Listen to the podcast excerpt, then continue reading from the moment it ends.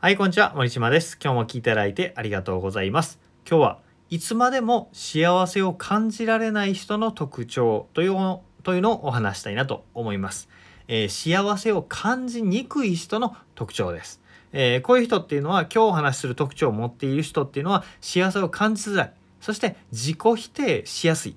そして他人との比較で落ち込みやすいっていう特徴を持っています。えーこういう特徴を持っている人は多いんじゃないですかね。僕も過去すごくその傾向が強かったです。あの人はいいのに自分はとかって思って自己否定したりフラフラしていました。でも、えーあることをきっかけにこの傾向がねガツンと減ったんですよね。大きく減ったたところ、えー減ったことがあってそれは、えー一つのワークをしたからなんですよっていうお話とそのワークでつながっている人の考え方の特徴というものが幸せの感じやすさ自己否定のしにくさみたいなものにつながっているので今日それをお話したいなと思います。えーその特徴はという答えからお話していきます。その答えは何かというと自分なりの成功というものが分かっているかということです。自分なりの成功あなたなりの成功って何かありますか、えー何か説明できますか？っていうことです。世の中でねあの人は成功しているよねあの人は失敗したよねみたいな言葉ってよく使われます。えー成功者になろうみたいなね、えーそういうなんかセミナーがあったりもするわけですよ。で成功成功って言われることは多いんですけどどうなったら成功っていうルールが不明確じゃないですか？多くの場合。お金を持ったら成功ですか？結婚できたら成功ですか？スポーツで何か1位になったら成功ですか？っていうふうにまあえー狭い世界ではこれが成功だっていうのはあるかもしれないんですけど万人に当てはまる成功ってないはずなんですよ。で、えー一般的なリア充みたいなね、えー体型も維持されていてお金もたくさんあってパートナーとラブラブで、えーなんかパーティーしていて楽しそうにしていてみたいななんかモワモワモワっとした成功者像があるかもしれないんですけどそれも今言ったね僕が言った例もピンとこない人もいるだろうしあ確かにそうって思う人も人によってすごい違うんですよ。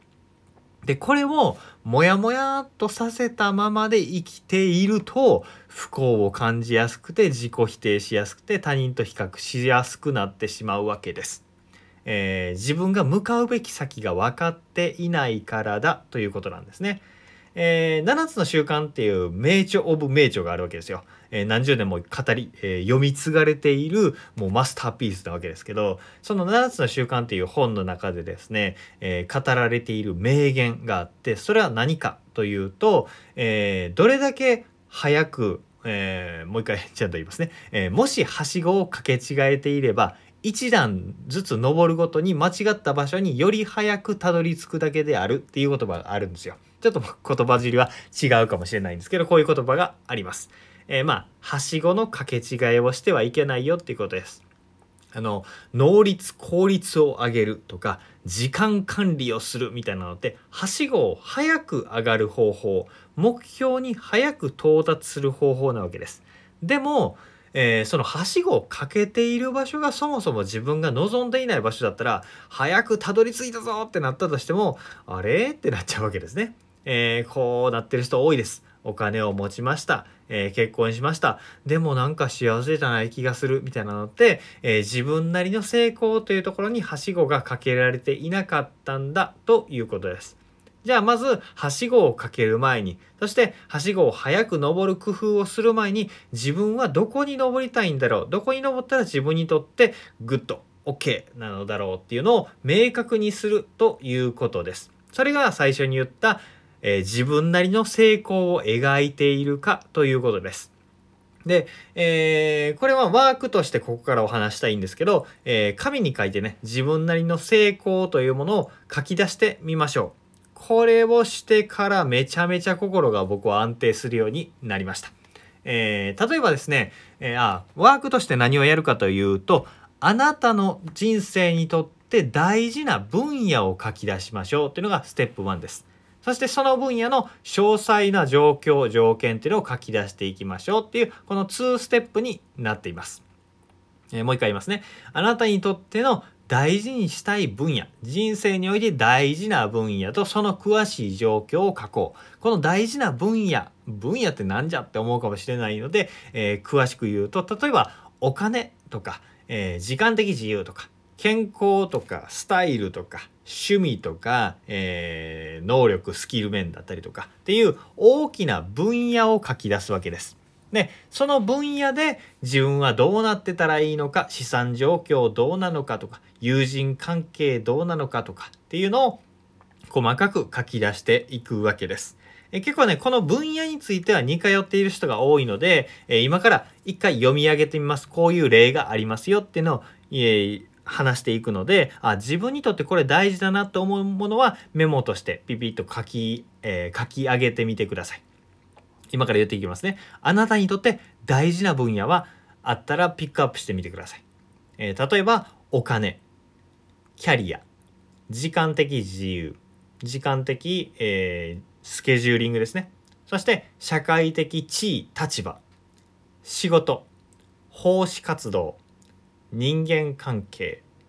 家族、パートナーシップ、趣味、住環境、健康状態、美容モテ具合資産状況能力開発などなどです。えー、今挙げたのは一例なんですけどまあ結構当てはまる人も多いんじゃないかなと思います。それ以外でも自分なりにあこの分野大事だなと思うものがあれば書き足してみてください。こうやって書き出した大項目ですね、えー、大きな分野からその具体的な部分を状況を描いていくわけです。えー、僕だったら住環境では自分の帰家に帰ってきた時にテンション上がる家だったりとか安心できる家だったりが大事なんだとかね、えー、そういう僕にとって結構自由環境とか、えー、自由に過ごせる毎日のスケジューリングって僕の僕なりの森島なりの成功の中で重要なんですよ。っていうのを書き出してみると結構大事だ。えーこれを自分は大事にしてるんだっていうのが分かってくるわけですね。お金が大事って昔は思ってたんですけどお金もまあ大事です。大事なんだけどそれよりも上位のものが自分にとってあったんだってこういうのを書き出すことで見えてくるわけなんですね。で、えー、こんなことを書き出しても何も変わらないんじゃないのって思うかもしれないんですけど書き出すとね大きく変わります。えー、こういうことをワークとしてやったりとか改めて自分と向き合うってことをやっていないとなんとなく周りの人が求めているものを自分も求めているような気になってきます。えー、出世したらいいんだとか、えー、男前になればいいんだモテればいいんだとか、えー、お金さえ儲ければいいんだとか結婚してないとダメなんだみたいなとかね、えそういうものって周りの人の価値観の寄せ集めでこんな感じかなっていう成功を自分なりの成功として仮に置いちゃうんですよ。えー、あの人みたいになりたいって思っちゃうんですね。でもそのままもやーっとしたまま言ってると、えー、7つの習慣の話で出したはしごの掛け違えっていうのをしてしまうわけですね。頑張って頑張って頑張ってお金を稼いでも結婚しても何をしてもっていう風になっても、えー、幸せを感じられないっていうことなんですね。なんか違う気がする。私にとってこれって大事なんだったっけ？みたいな風に手に入れてから思っちゃうんですよね。それってすごい努力も無駄だし、えー、それまでにかけてきた労力時間なんだったりそのために犠牲にしたものもたくさんあると思うんですよ。それが全部無駄になってしまうので、えー、どうせだったら、えー、僕らねどうせ日々時間もお金も労力も集中力もいろんなものをかけて何かを得ようと頑張っているわけですよ。どうせだったら自分にとって本当に大事なもののためにね動ければいいんじゃないかなと思うので是非ねこの自分なりの成功というのを書き出してみてはいかがでしょうか。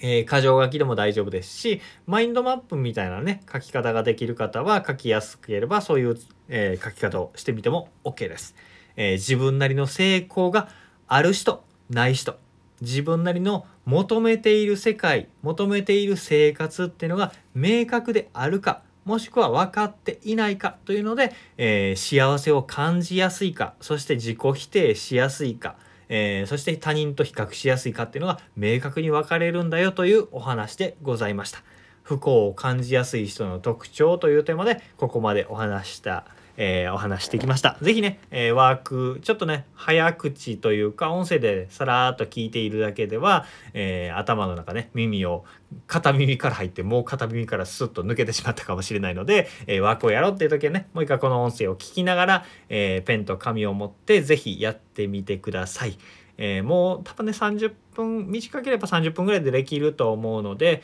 えー、まあもっとね時間が何時間かかったとしてもこれはね本当にやる価値があります。なので是非やってみてくださいというお話をさせていただきました。えー、こんな感じでですね自分の人生のまあ僕らはいつか死ぬわけですよね。まあそれまでに楽しい時間が多かった方がいいと思うので。充実した方がいいと思うので、えー、そのために無駄な時間を過ごさないためにより充実させるためにという、えー、知恵をね僕自身が学んできて実践してきたものっていうのを厳選してメルマガと公式 LINE の方でお話しております。よければそちらのフォローメルマガ登録しておいてください。ということで今日も聴いていただいてありがとうございました。森島でした。それではまた。